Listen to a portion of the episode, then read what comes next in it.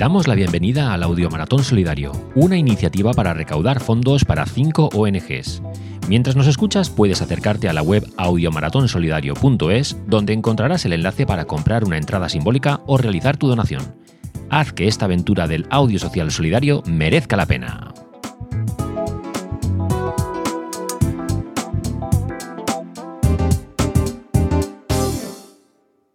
Bueno, a ver, está Pedro, está Miguel. Tenemos al amigo Luis Arboledas en LinkedIn. Bueno, creo que ya más o menos estamos todos. Tenemos al amigo Luis Arboledas en LinkedIn. Ojito, ¿eh? Ojito, ojito. y Javier, que también acaba de llegar.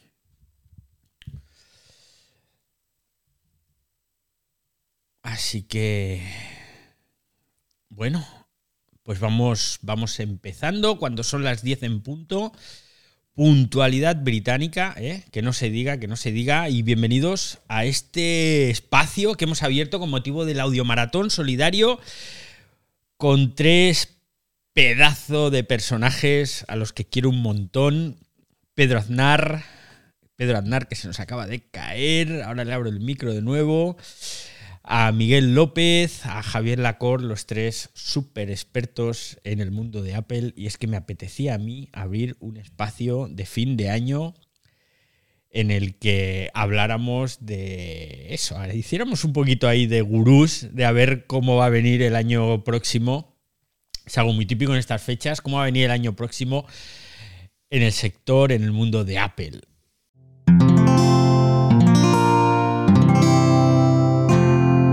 Onda, la red de podcast independientes en español. Pedro. Aquí estoy, ¿eh? No me he caído. pues pensaba que te habías caído. Bienvenido, muchas gracias. muchísimas gracias a ti por, bueno, por la iniciativa y también por eh, reservar este huequito para hablar de Apple, que, como sabes eso nos gusta mucho y sobre todo, pues sí, oye, si con eso conseguimos ayudar a, a estas iniciativas, pues, pues genial. Estaba cambiando la sala porque como, como la has tenido que cambiar, la he cambiado en Twitter y en Insta para que la gente pueda entrar ah, eh, a escucharnos. Pero bueno, oye, pues eso, encantadísimo de estar aquí con vosotros, con mis compis Javier y Miguel. Y bueno, ya veo por ahí a los usual suspects, está Javi Lozana también conectándose. Eh, hay mucha gente, o sea que bueno, pues gracias a todos por estar aquí y a ti por invitarnos. Pues gracias por venir, Javier. La primera vez que hablo contigo, ¿eh? que no sea. Voy a escuchar tu voz con interacción por primera vez en mi vida y no a través del podcast. Bienvenido, muchas gracias por venir. Muy buenas, ¿qué tal? Eh, ¿Cómo estás, David? Eh, gracias a ti por la iniciativa, por contar conmigo y por la invitación. Disculpa porque tengo justo la voz un poco tomada estos días. igual se me escucha así un poco raspado, pero bueno, nada más que eso. No te preocupes. Te lo hemos notado en, el podcast diario también, pero no te preocupes, no te preocupes. Que al final lo importante es lo que dices y no tanto la voz. Y Miguel López, mi querido Miguel López, que también nos conocemos hace un montón de años. Y, y bueno, pues ya hace mucho que no nos vemos, pero es un gustazo tenerte aquí. Bienvenido. Un placer, eh, la verdad, muchas gracias por, tenerme en cuenta. Y vamos, un placer. Es como eh, teniendo aquí a Pedro y a Javier, eh, es como conectarse de nuevo al trabajo, ¿no? Porque son, son compañeros de batalla. Pero, pero oye, esto es un sitio no usual para mí. Y la verdad es que estoy encantado de estar aquí. Muchas gracias por, tenerme en cuenta. Y vamos, eh, en nuestra salsa, si, si, lo que hay que hacer aquí es hablar de Apple. Esto se podría considerar after work, Miguel. Claro, claro, Es como si estuviéramos en, no sé, en un bar, ¿no? Con algo fresquito, no sé, pues, algo así. Oye, pues, la próxima la hacemos en un bar juntos y así pues podemos tomarnos algo, ¿eh? Perfecto. y aprovechamos. Perfecto. Bueno, tengo que hablaros primero del audiomaratón solidario. Perfecto que el Audiomaratón Solidario es una iniciativa que pusimos en marcha el pasado año, una serie de personas. La verdad es que mm, nuestra intención inicial siempre fue la de aumentar el alcance y la difusión, el conocer algunas ONGs muy desconocidas, muy pequeñitas, y entonces el pasado año pusimos esto en marcha, costó muchísimo, costó Dios y ayuda porque al final, pues eh, Ebañón, Eduardo Tornos y, toda la gente que, bueno, estaba Molo Cebrián en la organización del pasado año, que él es muy conocido, pero el resto éramos muy desconocidos. y nos costó ponerlo en marcha, tuvo un éxito bestial, eh, más de 5 millones y medio, si no me equivoco, de personas alcanzadas a nivel global, 40 millones de impactos prácticamente. Bueno, fue una locura. Este año nos dieron un premio a la mejor acción social en redes sociales y decidimos repetir, lógicamente. Entonces, en esta repetición, en la que estamos ahora, en el día de hoy, estamos trabajando, entre comillas, o estamos intentando ayudar a cinco ONGs para recaudar dinero.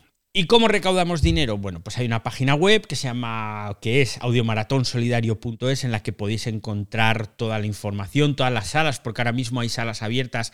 Tenemos salas abiertas desde primera hora de la mañana y estaremos hasta las 12 de la noche. Y allí vais a encontrar información también de las cinco ONGs a las que vamos a ayudar. Y sobre todo, sobre todo, mm, ticket solidario. Hemos puesto a la venta un ticket solidario, son 5 euritos solamente que podéis encontrar el acceso directo ahí en, en la página web. Y lo más importante yo creo es que podamos, mm, ¿cómo decirlo? Pues donar lo que podamos, ¿no? No se trata de dar grandes cantidades, pero es importante porque, como, como os he dicho antes, son ONGs pequeñas, no son esas grandes ONGs que tienen muchos presupuestos, que son mundialmente conocidas, que salen en la tele y tal. Pues fijaos, es la Federación Española de Lupus, FELUPUS, Menudos Corazones, que es la Fundación de Ayuda a los Niños con Problemas de Corazón, Solidarios Sin Fronteras, que es una ONG de ayuda eh, a niños en el Yemen, la Asociación CTNN B1, que es un síndrome que mm, una enfermedad muy rara que afecta a, muy poca gente y entonces tienen pocos medios para investigación y demás. Y luego también otra ONG, también de una enfermedad rara pequeñita, Fundación Síndrome Wolf Hirschhorn.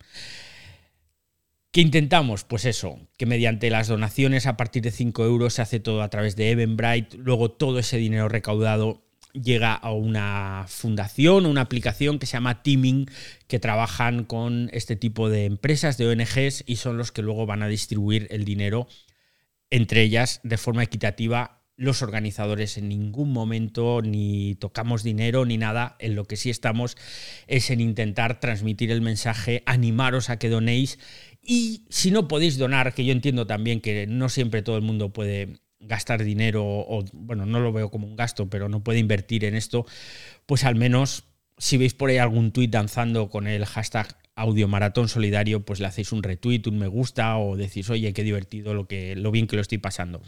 Lo importante es que recaudemos dinero, que aumentemos la visibilidad de estas pequeñas ONGs y bueno, aportar nuestro granito de arena. Y ahora pues vamos a hablar de Apple. Vamos a hablar de Apple con tres super profesionales, super cracks de la comunicación en el mundo de Apple. Y no me he preparado guion y lo que yo he pensado es que sea una charla distendida, de buen rollo y sacamos temas. Entonces, yo os explico la mecánica. Hay temas importantes que acaban de salir, además. Es que Mm, no podría haber salido en mejor momento este Twitter Spaces, eh, David. Es que yo llamé a Tim. Yo llamé a Tim y le dije, ah. oye Tim, guárdame algo para el audio maratón solidario. Y me dijo, no te preocupes, David, por ti lo que haga falta. Y encima con Pedro, Javier y Miguel, va, cuenta con ello. Pues Aquí, aquí, si quieres, por empezar, ¿eh? eh o si quieres contar un poco de dinámica, aquí eh, Apple, acabamos de publicar hace una hora, de hecho lo ha publicado las noticias de, de Miguel López precisamente, eh, bueno, Gurman, que como sabéis siempre es tan certero con las, con las predicciones y con los, los, rumores de Apple, porque tiene, bueno, está clarísimo que tiene insiders dentro de Apple, acaba de decir que Apple, eh, de hecho, para el año que viene puede ser irreconocible con decisiones que, bueno, que no son muy propias de la Apple que solemos conocer, ¿no? Y la primera de esas decisiones es que puede aceptar otras tiendas de aplicaciones en iOS, ¿no? Es una de las grandes reivindicaciones de Epic eh, que lo que quería un poco era pues que bueno que se pudieran eh, tener otras tiendas de aplicaciones alternativas que no fuera solo la App Store dentro de iOS para poder poner sus propios juegos porque como sabéis bueno pues al final cada, cada vendedor pues quiere poner ahí un poco su contenido de forma distinta. Y, y, lo que comenta Miguel aquí en este artículo, también le podemos decir al legal que nos cuente también su opinión, es que iOS 18, de aquí lo que dice es que puede ser reconocible ¿no? por, por más temas, ¿no? Se puede abrir NFC para eh, aceptar alternativas a Apple Pay, pero yo creo que sobre todo el rumor de que Apple puede permitir tiendas alternativas de aplicaciones en iOS es muy indicativo, y ya por empezar con el tema, de, del North Star de Apple para los próximos años. ¿no? Y es el gran cambio, eh, lo decía Tim Cook y Phil Schiller en las últimas keynotes, el gran cambio de Apple al que quiere tender en estos próximos 10 años, que es eh, bueno, evolucionar un poco, intentando entender el mercado y sobre todo que los usuarios cambian, ¿no? Y tenemos que entenderlo. De hecho, en la Peresfera hemos tenido esta conversación de que eh, nosotros como editores no somos los mismos que hace 15 años, pero es que nuestros lectores tampoco. Y, la empresa tampoco, ¿no? Entonces hay que saber adecuarse al cambio. Yo creo que Apple, aunque quizás lo entienda demasiado a marchas forzadas y muchas veces a, golpe de demanda, ¿no? Eh, con, iniciativas como la que, la que tuvo Epic, que no prosperó porque era una salvajada. Epic además proponía cosas como muy locas, eh, totalmente fuera de, lo que ahora parece que se está rumoreando. Pero al final, si se consigue, por ejemplo, que se rebaje, que es como que se consiguió, ¿no? que se rebajó al 15% el, el, el, cobro de, venta de productos para las empresas que facturen menos de un millón de dólares, pues estamos mm, llegando a, una Apple distinta que está entendiendo un poco el mercado y que yo creo que más que entenderlo también como buen samaritano, no tenemos que olvidar que es una empresa y posiblemente se esté dando cuenta de que eh, la época de las eh, aplicaciones quizás ya se ha quedado corta y ahora hay que tender a la época de las tiendas de aplicaciones. ¿Por, qué no tener un Steam dentro de Apple y de paso tenemos todos los juegos o los juegos compatibles o los juegos compatibles con Metal que serían los de Mac ya en el iPhone, que también por extensión sería en Apple TV? Y también por extensión, pues oye, podríamos tener como esa gran consola que se promete que va a ser el Apple TV, que parece que tendemos siempre a alcanzarla como, como un horizonte que nunca llega, pero que estaría muy bien tener una tienda exclusiva de juegos, ¿no? No por hacer competencia a Apple Arcade, sino por, por plantear también un poco eso, ¿no? Eh, no sé qué opináis. Miguel, tú que has publicado el artículo, si quieres dar un poco más de, detalle y tu opinión con esto. Claro, eh, a ver, yo es algo que al menos esperaba, es decir, la legislación de la Unión Europea será la que será. Aquí Margaret Vestager, o creo que he pronunciado mal el nombre, eh, mm, yo esperaba a una Apple que aceptara esto a regañadientes, ¿no? Con, un comunicado diciendo esto es malo, pero pues como ahora es la ley, pues tendremos que acatarlo eh, y entonces pues aceptar eh, App Stores alternativas poniendo dos o tres mensajes de ojo que te estás descargando una aplicación eh, no segura porque nosotros no la hemos revisado, pero no me esperaba para nada eh, este movimiento de decir, vale, vale, sí, sí, lo estamos mirando a más de un año vista y estamos mirando a ver cómo implementarlo para que no nos fastidie demasiado. a ver, claro, es obvio, repito, em, va a ser una ley y por lo tanto Apple no va a tener más remedio que pasar por ella, que pasar por el aro. Pero, pero bueno, me ha sorprendido, francamente, pues que, pues que ya empiecen con ello y que no, que no hayan dado más pelea, sobre todo con, los tiles que han sido pues compañías como Epic Games, eh, Spotify y ahora pues la propia Twitter con, con Elon Musk. Mm, yo Claro, esto es muy a priori, muy sobre el papel, muy teórico, pero yo creo que va a ser un paso. Mm, mm, Pedro, creo que has dicho muy bien eso de que la época de las aplicaciones se está quedando un poco atrás. Opino lo mismo. Eh, creo que ya eh, llegamos a un punto en el que hay que pensarse otro modo de hacer las cosas y creo pues que este empujón que le está dando la Unión Europea eh, y que sí, Apple pues lleva mucho tiempo eh, aceptando cosas a base de legislación y, creo que esto debería cambiar. Pero creo que esto, pues, mm, a la larga, pues, pues va, a ser, va a ser beneficioso, aunque bueno, no, no descarto pues que haya baches en el camino, desde luego. Yo creo que aquí mi pregunta para Javier sería, Javier, ¿voy a poder descargar Half-Life 2 en mi iPad para poder jugar el año que viene? ¿Tú cómo lo ves? Por favor, sí, sí, sí, sí, sí. Sí, te imaginas, eh, bueno, justo con los videojuegos, con el iPad, tenemos ahí un poco un vacío que nos ha quedado justo con el cierre de Stadia y que era una plataforma que para mí era la leche. De, Yo siempre lo he dicho, yo tenía un iPad en el que podía jugar a unos pocos juegos, digamos, la mayoría muy básicos, con arquitecturas que a mí no me encajan, yo creo como de consola y estos son mucho de móvil, con mucha compra in-app y todo esto.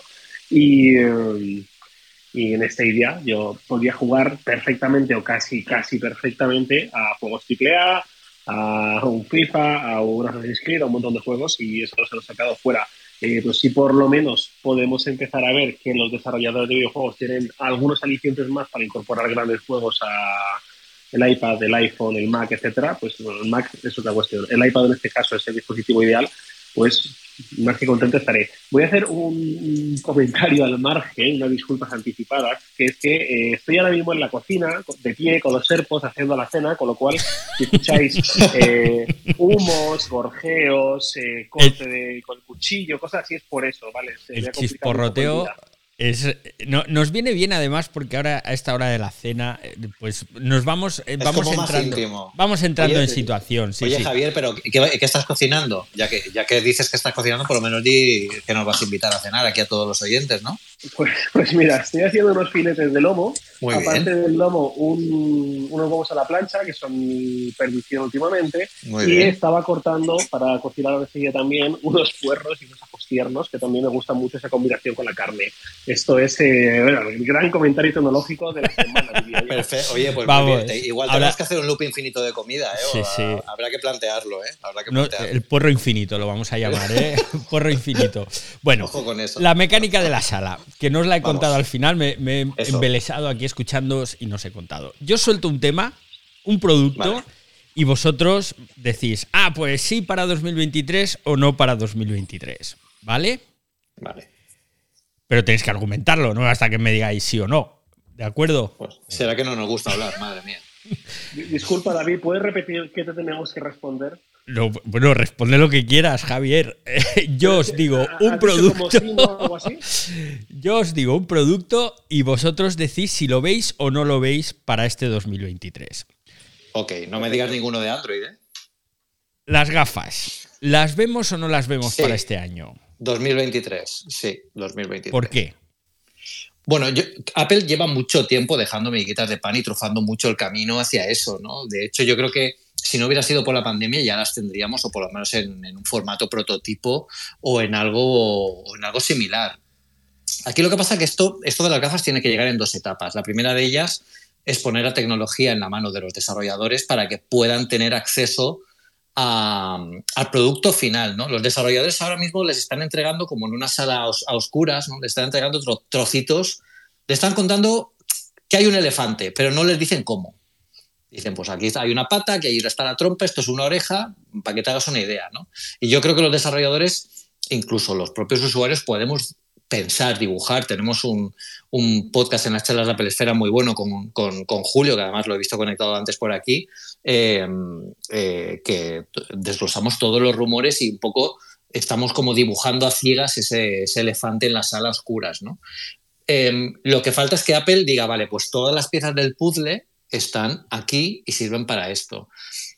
De hecho, de hecho, todos los rumores apuntan a un anuncio Mm, que debería ser el, equivalente a lo que fue el iPhone en su momento. Apple está planteando un escenario, eh, esta vez muy disruptivo en el sentido de que tiene que sacar un producto que ya existe en el mercado y está muy establecido, pero no acaba de despegar, em, que son es la realidad virtual y la realidad eh, ampliada. Fijaos que lo que propone Apple es una realidad mixta que em, que, sea fácil de llevar y que no esté tan ajeno a los usuarios, ¿no? Y es un escenario muy parecido al que había antes del iPhone. O sea, ahora, si recordamos cómo estábamos en 2006, 2005, 2004, la gente que tenía smartphone eh, eran cuatro locos. Y los considerábamos como, bueno, pues porque lo tiene para la empresa, para BlackBerry, para el correo y poco más, que se podía hacer poco más. y esa tecnología se veía como muy lejos de la calle. Sin embargo, llegó el iPhone y fue un cambio de modelo, un cambio de perspectiva y eso ayudó a, llevarlo al público. Yo creo que Apple está buscando algo así en este sentido. Es más complicado porque por definición de producto, es un producto vestible. Como todo lo vestible, tiene que adecuarse no solo a una tecnología, sino también a, un estilo y a una forma de llevarlo.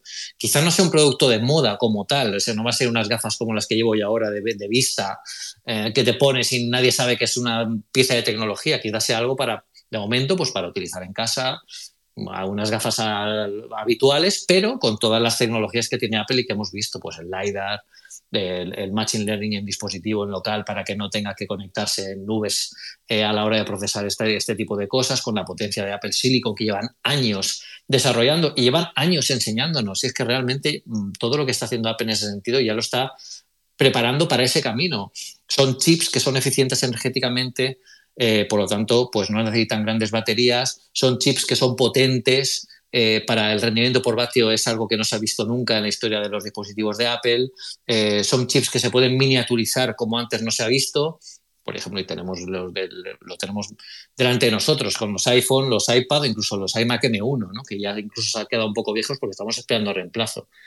Y yo creo que lo que veremos el año que viene, eh, y todos los rumores, el otro día comentábamos en, el podcast de, la charla de Apple Esfera también que todos los rumores tendían mucho a abrir mucho el el campo de cuándo se va a anunciar esto, ¿no? Pues en un año, en dos años, ¿no? Pues en lugar de dos años se va a anunciar en un año, pero es que ahora ya hablamos de meses, es decir, eh, se decía que se iban a anunciar algo a principio de, 2023, pero ahora dice, bueno, pues se ha retrasado unos meses. Bueno, pues unos meses lo sigue dejando en 2023. Yo creo que llegaremos seguramente a la conferencia de desarrolladores en junio y ahí ya veremos algo, por lo menos en formato desarrolladores, para poner en manos de los desarrolladores y que jueguen te voy a pedir brevedad. Que no hable tanto. Porque eh, ahora has dejado sin tema a Javi y a Miguel. Los has dejado ya sin nada que contar. Hala, ahí tenéis la movida. Javier. Me voy a hacer la cena, me voy a hacer la cena yo. Javier, ¿gafas sí o gafas no? Gafas sí, yo creo que sí. Eh, por cierto, aprovecho ya que estoy para hacer otro comentario absolutamente fuera de lugar, como el de la cocina de hace un rato, que es que veo que está conectado Eduardo Delgado de Rams. Edu, sé que tengo WhatsApp por responderte. Disculpa, de verdad, ya te escribí al respecto. en tiempo em, real. Sí. Dicho eso, eh, aquí tomándome la libertad. Dicho eso, gafas sí, yo lo veo muy en la línea de Pedro. Gafas más que gafas, quizás casco de realidad virtual seguramente. Leí una reflexión que hacía Mark Gurman, que muy buena, pues muy en su línea, entendido muy bien a Apple y viendo muy bien los puntos, en el que decía que eh, Apple está, eh, según sus filtraciones y sus predicciones y su conocimiento de lo ocurrente de Apple, que Apple está abriendo la mano y rebajando un poco el listón a la hora de lanzar un producto. El listón, no tanto en cuanto a calidad necesariamente, sino en cuanto a requisitos y, momento del desarrollo. Eh, lo ponía con dos ejemplos, tanto de las propias gafas como con el coche. Con las gafas decía que el casco de realidad virtual, realmente seguramente el objetivo final de Apple es estas gafas eh, futuristas, transparentes, invisibles, es decir, unas gafas que a simple vista sean más o menos como unas gafas, normales, tradicionales, que no sea estridente, que no intimiden, como las Google Glass en su momento, por ejemplo, que eran un cacharro, era muy evidente que estaban enfocándote con eh, ese prisma transparente, con esa cámara apuntándote. No era agradable estar delante de una persona que la llevara puestas. Y, um, eh, y lo que seguramente eh, va a hacer Apple es dejar eso para más adelante, para cuando la tecnología esté lista, y de momento centrarse en el casco de realidad virtual, que tecnológicamente es mucho más factible y lo otro llegará después. Y lo mismo con el coche. Lo que justo dijo hace unos días con el coche es que la idea de Apple era lanzar un coche de autonomía nivel 5, es decir, plenamente autónomo, que seguramente ni siquiera tiene que ser a nivel de diseño como un coche tradicional, sino que puede ser esa especie de cabina o cápsula con asientos enfrentados, sin volante, sin pedal ni nada, pero que eh, tecnológicamente tampoco estamos listos como para algo así todavía y va a empezar directamente con un coche eléctrico, con una especie de Tesla. Eh, sin más, con ciertas capacidades autónomas, pero con lo que vendría a ser comparable con un Tesla, directamente de los que ya tenemos en el mercado. Mm. Eh, y hacía esas dos reflexiones. Decía que con los dos productos, Apple seguramente no va a esperar a llegar a ese momento idóneo, soñado, utópico, sino que cuando la tecnología esté lista, bien, pero mientras no, sí que va a lanzar eh, algo. Y solo por apuntar una cosa más rápida, es lo que decía Pedro de que ha ido dejando pistas eh, o haciendo parte de desarrollo que ya van anticipando lo que llegará después con el producto completo. Hay un montón de pistas realmente de que va a llegar algo que tenga que ver con casco de realidad virtual. Eh, aparte de chips eh, miniaturizados, mucha potencia, sobre todo a nivel gráfico, con un consumo de energía muy optimizado, también pensamos, por ejemplo, el audio espacial de los auriculares. El audio espacial no hablo del Dolby Atmos, hablo del sonido espacial de los AirPods Pro, los AirPods Max, etc. Eh, eso yo, la primera vez que lo probé, yo pensé, pero esto realmente para qué sirve? Eh, quiero decir, Apple le ha dado bastante bombo, pero realmente, ¿qué me aporta a mí ver una película en Apple TV Plus o un concierto, lo que sea, que esté disponible con sonido espacial y que cuando yo giro la cabeza, el sonido quede fijado en el espacio, ahí delante, em, como si estuviera sonando en un altavoz en vez de en unos auriculares, eh, pues bueno, está bien a nivel de curiosidad tecnológica, pero ¿qué me aporta realmente? Yo no lo entendía bien. Pues seguramente el día de mañana cuando tengamos puesto un casco y estemos viendo un concierto de Bruce Springsteen o de quien sea, eh, la experiencia sea mucho más integrada y realista si estamos mirando a Bruce en un concierto y cuando giramos la cabeza lo escuchamos manteniendo su posición y no eh, de la misma forma porque los auriculares no funcionan de forma espacial, digamos. Pues como esas hay varias pistas y yo estoy bastante convencido de que son desarrollos que Apple quizás ha hecho pensando en el momento del lanzamiento de un casco, pero que es tecnología que ya está lista y que se puede permitir lanzar para otros usos y aprovecharla de manera inmediata. Ajá. Miguel, eh, casco. Casco sí, casco no. O, o gafas, lo que quieras. Mira, mm, justo, justo estás incidiendo en el punto donde yo quiero hacer un inciso. Decimos gafas, decimos casco. A mí me gusta decir visor. ¡Ole! Porque, cuando, porque cuando vemos los. Cuando yo veo un, prototipo o un diseño de estos de que se filtran de, de unas gafas, pienso, uy, unas gafas así normales, como las que llevo yo ahora mismo en, mi cara, eh, no va a pasar porque es demasiado, ¿no? Esto a lo mejor en 5 o 10 años vale, pero ahora no. Eh, y cuando veo un casco, como por ejemplo el HoloLens de Microsoft, pienso, ostras, vaya cacharro que no sé cuánto tiene que pesar, pero eso tiene que hacerte una contractura en el cuello si lo llevas dos o tres horas. Entonces yo veo esa especie de, no sé si lo habéis visto, eh, ese prototipo, ese mock-up que ha hecho un diseñador que parece como unas gafas de buceo, ¿no? De, ¿no? Que, que, te las, que te las pones como si fuesen, pues como unas gafas grandes, como unas gafas de estas que te pones o para bucear o para esquiar. Unas gafas de esquí, mejor, más bien. Exacto, unas gafas de esquí. Y yo ahí veo la palabra visor encajando más. ¿Vale? Eh, y sí, yo digo que sí, que lo veremos. Y de hecho yo creo que lo íbamos a ver en enero, pero lo vamos a ver un poquito más mm, tarde por todo el tema pues, de China, de las tensiones geopolíticas, del protocolo COVID-0 de China que está fastidiando un poquito el tema a los proveedores.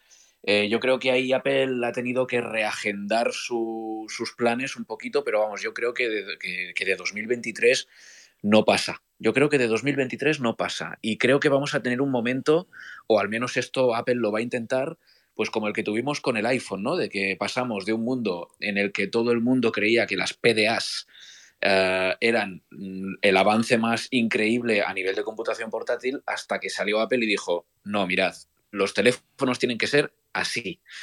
Pues yo creo que Apple ahora con las gafas va a decir, no, mirad, la realidad virtual y aumentada tiene que ser así. A ver si lo logran. Yo personalmente soy bastante optimista. Bueno, muy bien, yo soy la voz discordante, no las veo en 2023 y no veo realidad virtual, veo realidad aumentada. Pero os hemos venido a escuchar a vosotros. Realidad mixta, ¿eh? he dicho yo, ojo, ¿eh? sí, vale. Mini punto, mini punto. yo, veo, yo veo más la realidad aumentada, la virtual no la veo en Apple ahora mismo. Sí. Pero sí veo la aumentada, la híbrida, que, sé que hay otra versión ahora también. Y, y lo siguiente, lo siguiente, el coche, que lo habéis mencionado por ahí.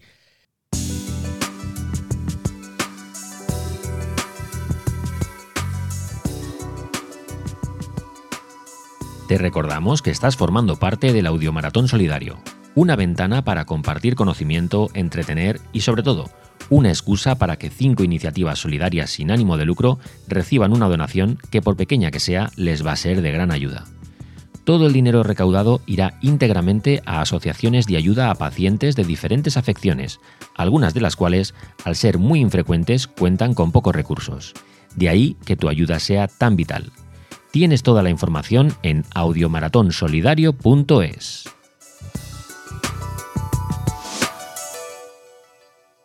Vemos coche prototipo, porque evidentemente coche de cara al, mercado no vamos a ver el año que viene, pero vemos prototipo por ahí en algún scoop, en algún leak, eh, alguna filtración, que no me sale la palabra. ¿Vemos alguna filtración del coche por algún sitio circulando en 2023 o no? Mm, yo creo que no. Eh, bueno, básicamente yo creo que los rumores del prototipo de, del coche de Apple eh, vienen muchos, no por filtraciones reales de un producto que se esté construyendo y que ya esté en fase ya de producción o esté muy cercano a la materialización de producto, sino vienen más de los del, del cambio de muchos ingenieros que sobre todo venían de Tesla durante una época de, de hace unos años que se fueron a Apple, ¿no? Entonces eso dio que pensar mucho a las empresas de, ostras, está viendo mucha gente que estaba eh, tradicionalmente una empresa tan rompedora como Tesla, que se dedica a coches eléctricos, y se ha venido a Apple a hacer qué. Pero aquí yo creo que el error es pensar que los ingenieros se dedican al trabajo que hacen, ¿no? Y al final no es así. Eh, tú puedes ser ingeniero trabajando para una cosa de coches y luego eh, irte a una compañía como Apple y dedicarte a diseño industrial de otra cosa, ¿no? Sí que es cierto que Apple completamente 100% mm, en mi cabeza es que están explorando el concepto, ¿no? Y Project Titan yo creo que es más em, una visión de una de, hacia dónde tiene que ser, hacia dónde va a ir el, concepto de, automoción o de, o de la o de la o, de cómo viajamos mejor, más que un concepto como coche. Lo que pasa es que el coche es lo más cercano que tenemos cada uno de nosotros para movernos a nivel personal ¿no? y, individual. Yo creo que Apple aquí se planteó muchas cosas y yo alguna vez lo he dicho, bueno, tú también has estado, hemos estado en, Cupertino, hemos ido de, de San José a, One Infinite Loop y hemos visto la, la, carretera de 280 la Interestatal 280, que eso es un completo caos. Sí, sí. O sea, yo entiendo que Apple quiera resolver el, problema de tráfico que hay, por ejemplo, en, ciudades como California y en Silicon Valley, y yo creo que el concepto para resolverlo puede ser diferente de donde lo pienses. Es decir, seguramente para Silicon Valley lo que esté pensando eh, eh, Apple es resolver el problema de transporte para gente que no le gusta transportarse. Y la mejor forma de hacer eso es hacer un sistema pues, que sea eh, totalmente independiente, comunitario, es decir, una especie de autobús, tranvía o llámese como quiera, un coche que se conduzca solo y que te lleve de un punto A a un punto B. ¿no? que no necesites conducirlo. Que no necesites conducirlo a nivel personal, es decir, que no tenga como se rumoreaba ni volante ni pedal. Yo creo que eso sería demasiado rompedor y mm, lo que está demostrando una compañía que es la que está pionera en todo esto, que es Tesla con el tema del autopilot, es que la tecnología todavía no está preparada para eso y más en un mercado tan mm, complicado como es la automoción y el tema del transporte, porque están en juego vidas humanas, no solo de, del que conduce el coche o del que está en el propio coche, sino también de los que están alrededor. ¿no? Por eso es muy complicado. Aquí Apple yo lo que creo es eh, que, bueno, que, va está explorando cosas. Yo creo que de ahí ha salido gran parte de lo que hemos visto en la conferencia de desarrolladores con, el, con, CarPlay, que ahora tenemos un CarPlay integrado en los, en los paneles de mandos estos gigantescos, por ejemplo, de los Mercedes que están de, izquierda a derecha, de, bueno, puedes configurar como si fueran el dashboard que teníamos en macOS y puede dar lugar, bueno, pues a cosas fantásticas. Yo le voy a dar paso a Javi, Venga. a Javier que se, se, tiene que se tiene que marchar y así que nos cuente que nos pues cuente. Habla, menos, Pedro, es que eh, macho. Es que no puedo, no puedo, tío, lo intento pero no puedo. Estoy en continencia verbal. Javier, el coche, ¿lo, ¿lo ves por ahí filtrado o no? Yo para 2023 no. Esto es algo que se ha comentado básicamente Gurman sobre todo lo ha comentado, eh, viene de muchos años de pruebas. Hace ya cinco años se decía, ¿hay alguien probando coches o haciendo pruebas en un eh, circuito abandonado por Chrysler en Arizona y no se sabe quién es? Podría ser Apple. Hace poco Gurman dijo, bueno, pues efectivamente era Apple y porque Arizona, que es un sitio muy idóneo y todo esto, eh, estar en esta fase creo que le queda un montón y tiene un montón de eh, de camino por delante y ya digo, Gurman fue el que dijo eh, 2025 era la fecha, pues al final no, va a ser 2026, es, muy pronto todavía. Eh, y nada, eh, justo gracias Pedro por haberme dejado paso. He visto que profesional lo hemos hecho notificándonos discretamente entre nosotros para no tener que interrumpir. que me tengo que marchar ya, que ya es mi, ya es mi hora. Eh, muchísimas gracias a todos, disculpad de la marcha anticipada. Y nada, Pedro, Miguel, nos vemos mañana. Al resto, gracias por escucharnos y participar de este audio maratón. Un abrazo y gracias también a ti, David. Gracias a ti, Javi. Hasta luego, Javier. Chao. Sobre, sobre, el tema del coche, os voy a quiero añadir algo porque, claro, ahora Javier ha dicho lo de, no, lo estaban probando hace cinco años en, un circuito en Arizona.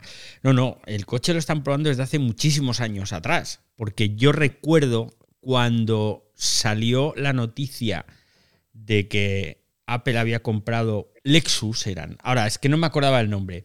Había comprado una flota de Lexus y entonces yo recuerdo haberme metido en la web del Departamento de Tráfico de California, donde tú puedes entrar allí y pagando 3 dólares te dan todos los permisos que tú quieras de información, permisos no, toda la información que tú quieras, y encontramos que Apple había solicitado permisos para probar coches autónomos. Y esto hace más de 5 años, hace bastante más. No recuerdo la fecha, tendría que buscar por ahí la información cuando la publiqué. Entonces, mm, viene de lejos, viene de lejos el coche. Yo creo que ya lo tendrían que tener en, la calle el coche, ¿no? No sé. Miguel, ¿tú qué opinas? Eh, yo mm, no, o sea, llevo tanto tiempo escribiendo sobre los rumores de, un coche, que la verdad es que he perdido la cuenta de los años que hace que, que, lleva, que estamos con esto. Y creo que Apple está ahí como prueba y error, prueba y error, prueba y error, ¿verdad? Probando un poquito de ¿Qué hacemos? Uy, esto no funciona, vamos a cambiar el equipo, esto tampoco funciona, el directivo lo vamos a cambiar, ahora te vas a encargar tú del coche, vale, venga, va. Em, las pruebas estas no han ido bien, casi que reenfocamos, en vez de un coche entero vamos a probar un servicio de conducción, luego volvemos con los, con los rumores del coche. Es como un poco decir, bueno, Apple, ya sé que son rumores, es decir, no hay, que, no hay que tomarse en serio esto nunca porque son rumores y entonces vete a saber si todo esto está pasando de verdad o no Ah, pero, pero claro, eh, da la sensación de que ahí pues Apple está un poco eh, buscando su camino, ¿no? Un poquito ¿no? encontrando el rumbo para, ver qué es lo que hace al respecto de entrar en un mercado muy duro que es el del automóvil. Ah, yo no lo veo eh, para 2023. Y, ni para el 2024, si me estiras. Eh, yo lo veo para más tarde y de una forma que yo creo que no va a ser un coche de... O sea, no van a decir de repente, este es el coche, cuesta 100.000 euros, venga, compradlo. No. Eh, yo creo que lo vamos a ver de alguna otra forma. Mm, algún servicio va a estar metido en medio y, algún cambio tiene, alguna propuesta tiene que tener Apple ahí. Esto ya a lo mejor es mm, mi intuición, mi sentido arácnido, pero... Muy interesante. yo, aquí, yo aquí veo que, estamos también en un punto muy parecido al que estábamos en, en 2013 o 2012 con el Apple TV. ¿no? Lo, comentamos también el otro día. Yo creo que Apple exploró en su momento que con las televisiones había que hacer algo porque eran demasiado tontas, aunque se llamaran inteligentes. Y, y lo que hizo fue intentar bueno, ver si ellos necesitaban crear una televisión por su cuenta con, este, con esta capacidad de pues, añadir aplicaciones, etcétera, ¿no? un poco con la interfaz y con, el, con la experiencia de usuario de Apple. ¿A qué conclusión llegaron?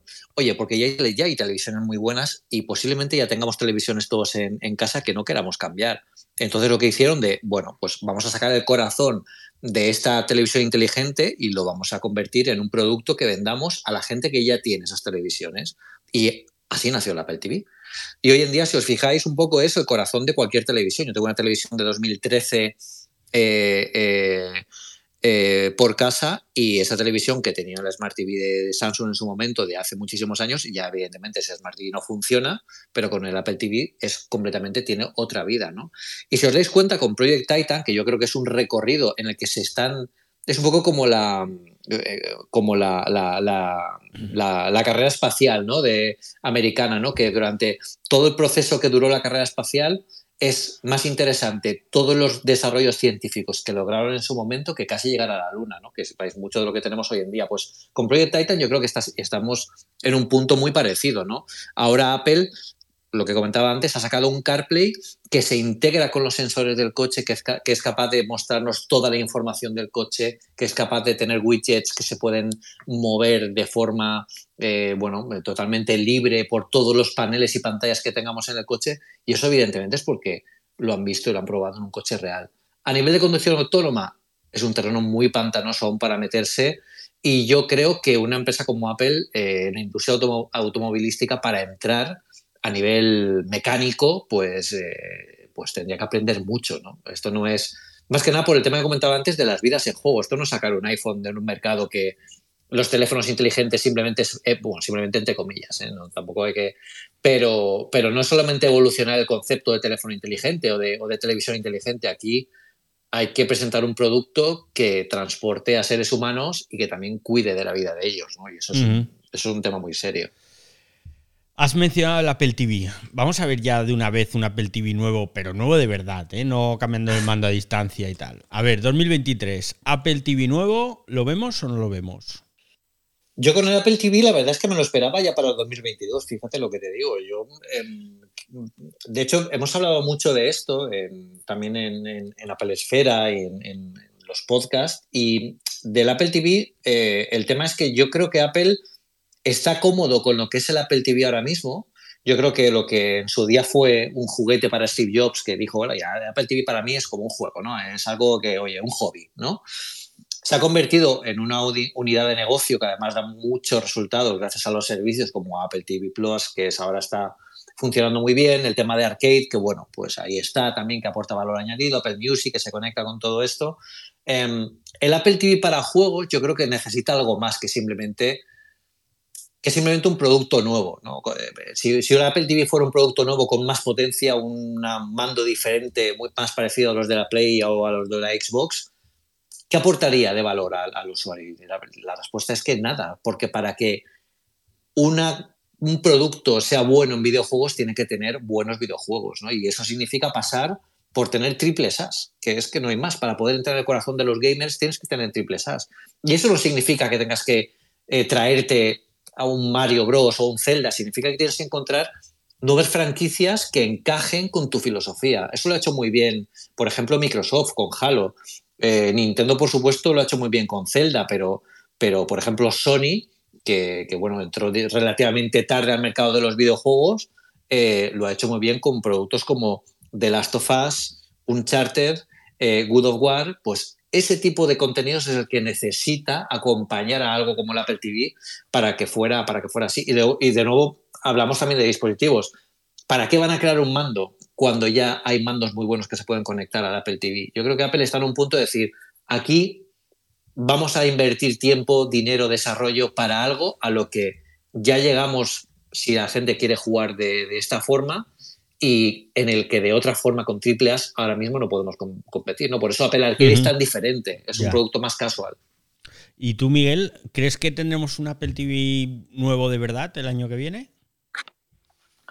Eh, no lo sé, porque como a Pedro, a mí el Apple TV, el Apple TV que acaban de sacar en 2022 eh, me sorprendió. Yo cuando lo vi en la, en la web de Apple presentado, me quedé en plan, eh, otro Apple TV, o sea, otra renovación.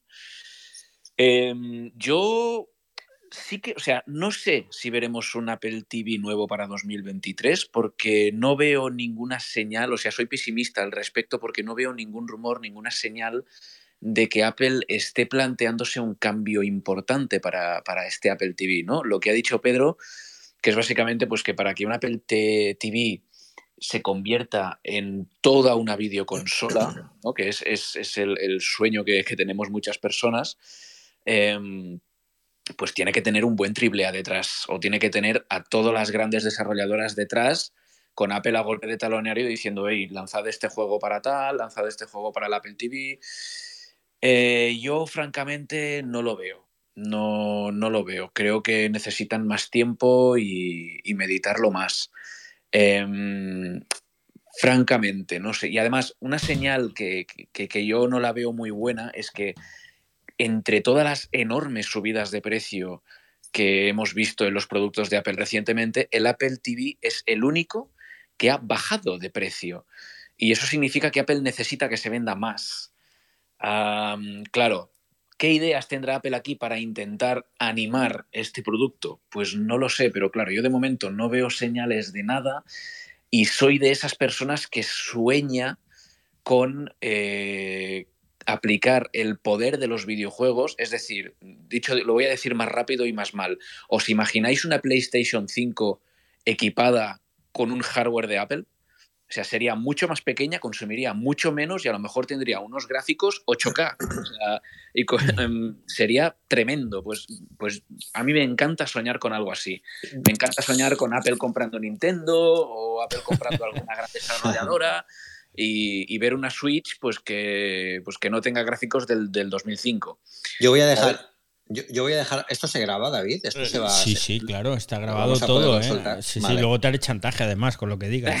No, fabuloso. Eh, yo quiero dejar aquí una reflexión. Y es que, ¿y si Apple lo que está haciendo es esperar a lanzar algo que sea realmente disruptor en tema videojuegos, como puede ser una realidad mixta, unas gafas de realidad virtual y que el Apple TV de próxima generación sea realmente el epicentro en casa de esas gafas, ¿no? Igual puede ser, puede ir por ahí ser, el, nuevo cambio. No es mala idea. No es mala idea. Vamos a ver, vamos a ver. Tenemos que ser muy rápidos, ¿eh? Ahora, Pedro, Pedro. Venga, vale, ve. lo digo rápido, lo digo rápido. Venga, HomePod. Pero HomePod grande, no, mini. pero no puedo decirlo rápido esto. ¿Pero cuántas horas tenemos aquí para hablar? A, las 11 menos 5 tenemos que haber terminado. Vale, vale, no, no, vale. Eh, HomePod.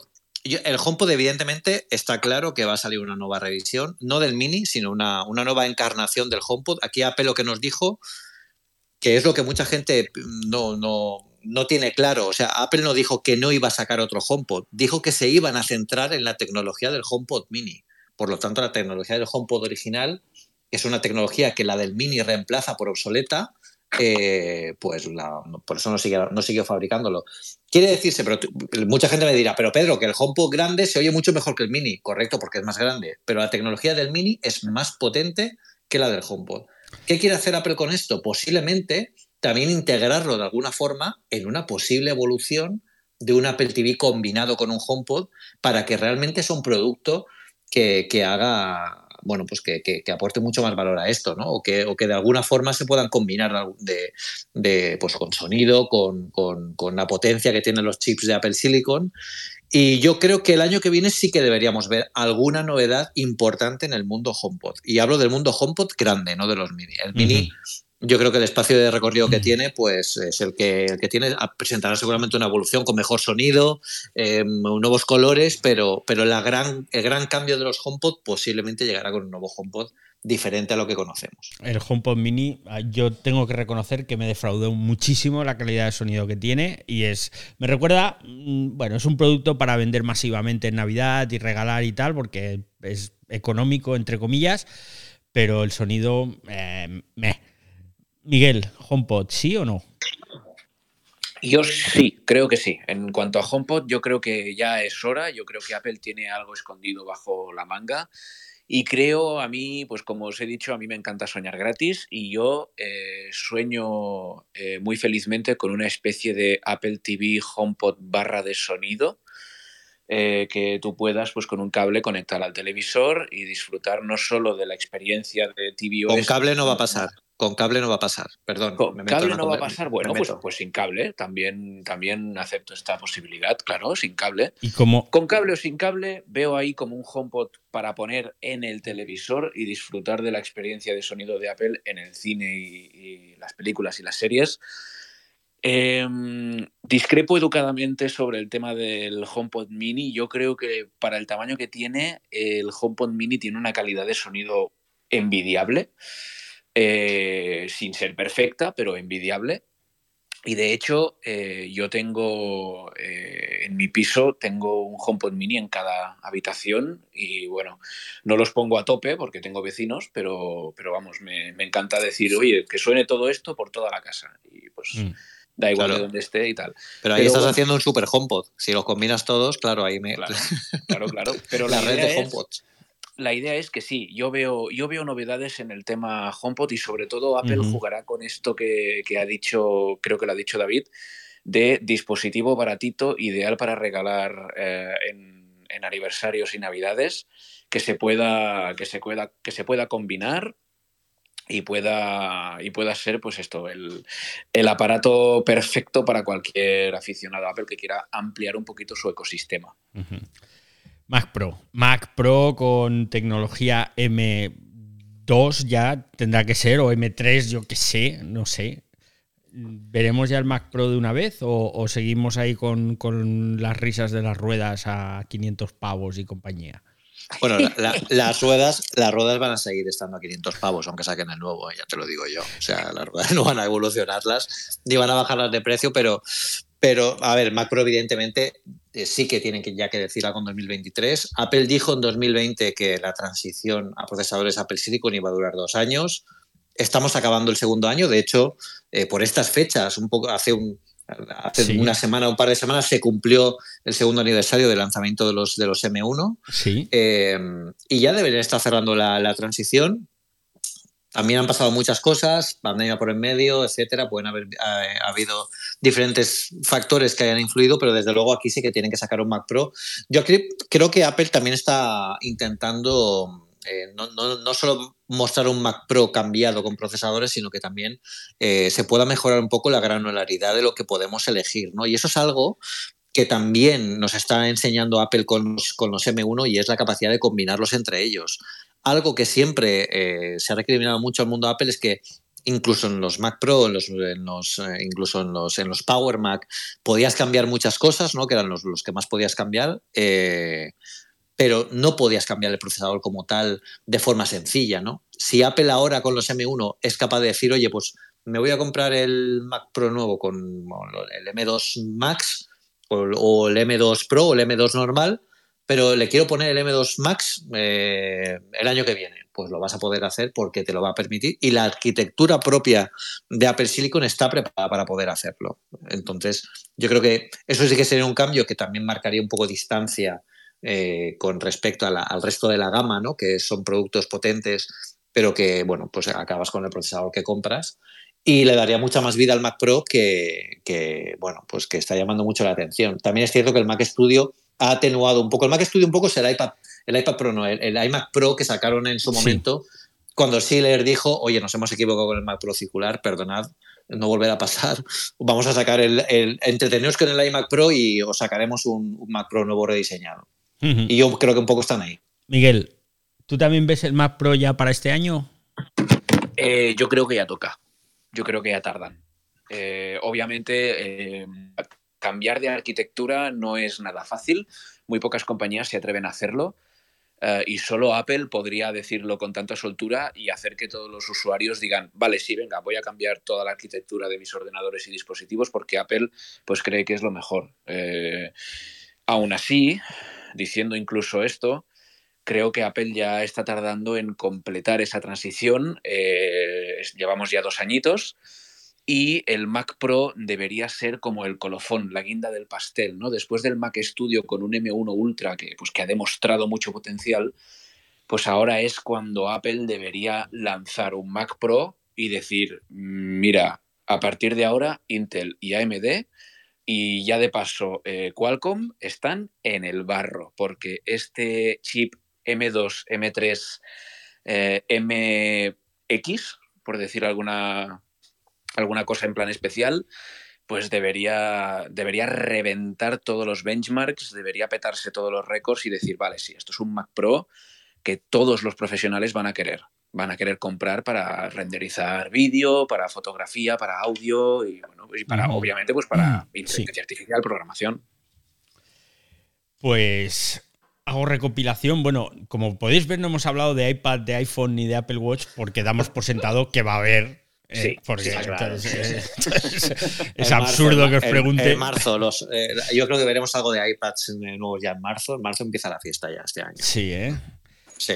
A, precios prohibitivos de nuevo, ¿tú crees? ¿O qué? Bueno, a los precios que yo creo que tampoco es justo culpar a Apple solo de los precios que están saliendo en el mercado, ¿no? Los precios están saliendo porque tenemos la inflación, tenemos, estamos fuera del mercado original del dispositivo, los precios en los que vemos en, en Internet de dólares hay que sumar los impuestos de cada estado. a ver, a ver cómo, cómo suben, pero está subiendo todo. Yo cuando voy al Mercadona también está subiendo el precio. Joder. O sea, no. Me lo dices o me lo cuentas, chico. Sí, sí, sí, sí. Bueno, voy a haceros un recopilatorio, ¿eh? Vámonos. Gafas de realidad virtual, no, perdón, de realidad eh, aumentada, visor, como dice Miguel, Javi- Sí. Javier que se ha ido también estaba de acuerdo, lo vamos a ver el año que viene. Coche filtrado, ¿eh? no estábamos hablando del producto final, sino de coche filtrado circulando, no. Apple TV nuevo, no. HomePod sí, y me habéis alegrado el día, de verdad os lo prometo. Una de las cosas de las que más me arrepiento yo en, en mi vida profesional es después de haber probado y analizado el HomePod, que dije, qué maravilla, me voy a comprar dos, porque como tenía Dolby, sonido Dolby Atmos, y no los llegué a comprar nunca. Y de repente los retiraron y dije, par 10. Soy tonto. Entonces, HomePod sí. Mac Pro sí. Y luego, pues el trío iPad, iPhone, Apple Watch también vamos a ver nuevas versiones. Claramente que sí. O sea, O sea, que va a ser un año, eh, en cuanto a lanzamientos, mm, muy potente, ¿eh? Muy potente. sí. Y De, de hecho, se esperaba que en 2022 eh, se lanzaran más productos, como por ejemplo el Mac Pro y alguna novedad más en Macs. Yo creo que Apple ha sido cauta aquí, quizá por el tema de la crisis y demás, y está pasando todo el 2023 donde esperemos que la cosa mejore. O sea, que la- el 2023 se, pre- se presenta un, un año muy, muy completo, y más con el tema gafas, que va a revolucionar un poco todo, todo el mundo de la tecnología, así que va a ser, va a ser chulo vivirlo. Pues muy bien, muchísimas gracias, Pedro, Pedro Aznar, el gran Pedro Aznar, amigo. Muchísimas gracias a ti, a mi, Miguel López. Y antes de despedirme, antes de despedirme, pues tenemos que recordar por qué estamos aquí, que estamos aquí con motivo del Audiomaratón Solidario, que es una acción a través de Twitter Spaces y este año también a través de LinkedIn Audio, por cierto, que no lo he mencionado, pero esto se está retransmitiendo también por LinkedIn Audio, que por cierto vamos a mirar a ver cómo está el patio por allí. Bueno, está mm, desierto absolutamente porque en LinkedIn a estas horas de la noche no está ni el apuntador, vamos, no está ni el que le da cuerda a LinkedIn. Entonces, eh, no queda nadie en LinkedIn, pero bueno, dijimos que retransmitíamos y ahí estamos también en LinkedIn. Entonces, como os decía, esto es el Audio Maratón Solidario una acción de sonido, de audio, de música, de absolutamente todo, que lo que busca es recaudar fondos para cinco ONGs, que son cinco ONGs poco conocidas, ¿vale? Entonces estas cinco ONGs son Federación Española de Lupus, FELUPUS, Menudos Corazones, que es la Fundación de Ayuda a los Niños con Problemas de Corazón, Solidarios Sin Fronteras, una ONG que ayuda a la infancia en Yemen, la Asociación CTNNB1, que es una enfermedad rara, un síndrome que afecta a una serie de personas, y la Fundación Síndrome Wolf-Hirschhorn, que también es una enfermedad rara. ¿Qué hacemos? Pues a través de esto hemos creado también una página web la que es audiomaratonsolidario.es. Podéis entrar y ahí tenéis un botón enorme amarillo así que te da en la cara y que te dice dona aquí, donad insensatos. Y entonces ahí os metéis, os vais a Eventbrite y desde 5 euritos podéis hacer vuestra donación, vuestro ticket solidario que lo hemos llamado. Y todo ese dinero, todo, todo, todo lo que se recauda va a través de Teaming, porque Teaming es una empresa, una organización que se encarga de gestionar todo este tipo de donaciones, pues luego Teaming lo va a repartir equitativamente entre las cinco ONGs. Súper transparente todo, súper claro y súper, súper solidario. Así que dejo de decir súper ya. Parece que no tengo más, más artículos que decir. Y muchísimas gracias, de verdad, Pedro Aznar, Miguel López y a Javier que se nos ha ido. Un placer teneros, sois unos cracks y muchísimas gracias a la cantidad de gente que se nos ha puesto aquí. Esto queda grabado, ¿vale? Entonces, a partir de ya, en cuanto acabe, si habéis llegado tarde, lo vais a poder escuchar y luego también lo vamos a publicar en web y redes sociales y todo esto.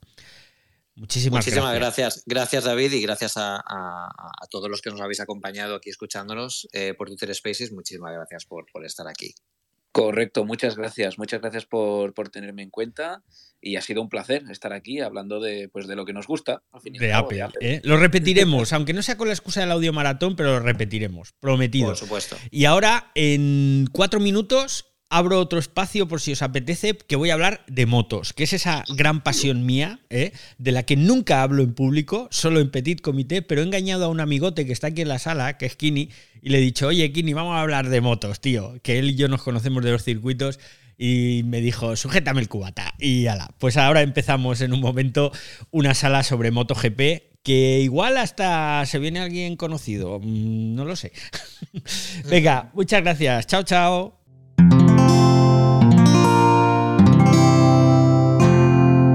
Puedes escuchar más capítulos de este podcast y de todos los que pertenecen a la comunidad Cuonda en cuonda.com.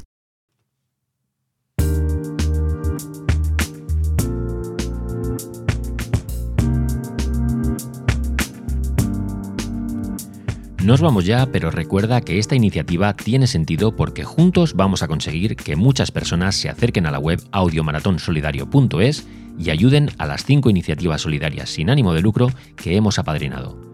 Visita la web, compártela y tuitea mucho con el hashtag Solidario para que entre todos podamos ayudar a quienes más lo necesitan.